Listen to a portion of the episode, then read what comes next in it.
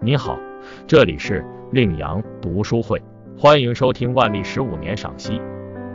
第五章：孤独的将领戚继光。相比海瑞，戚继光显然更务实一些。他有韩白未获之才，有高尚的理想情操，同时也通晓官场的潜规则。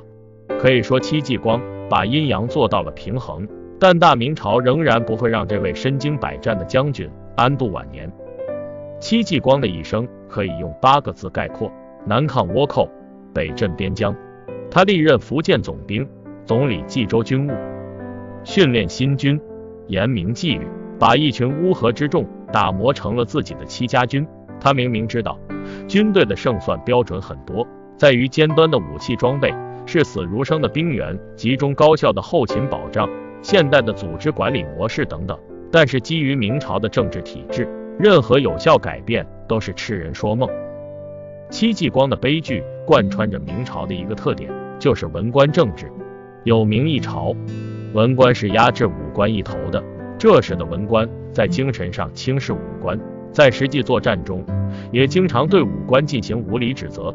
即使是一位卓越的高级将领，也无法展布其统筹全局的能力。这些武将唯一能做到的是。就是带领士兵亲身参加战斗。戚继光要南抵倭寇，北御鞑靼，势必要统一当地的资源在自己手中。而明朝的卫所制度、军事后勤制度不允许这样牛的人出现。后勤上无统一调度人力和物资的全能，军政上人事的任免也受制于文官。这种松散的组织和军需上的缺乏统一，看来不全是出于无意识的安排。戚继光另辟蹊径，唯一能做的就是发挥自己的主观能动性，用个人魅力带领士兵亲身参与到战斗中。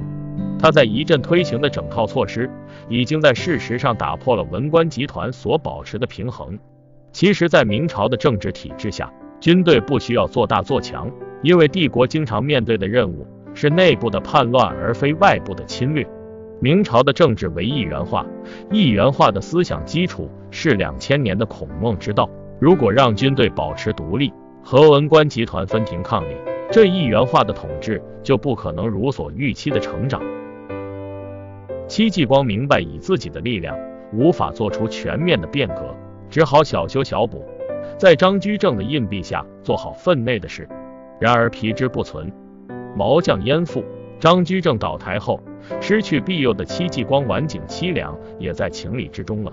武官们想要跳出文官集团的限制，也变得越来越困难了。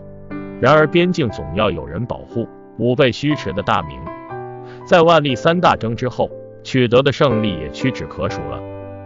感谢收听，点击订阅专辑，欢迎下次再来。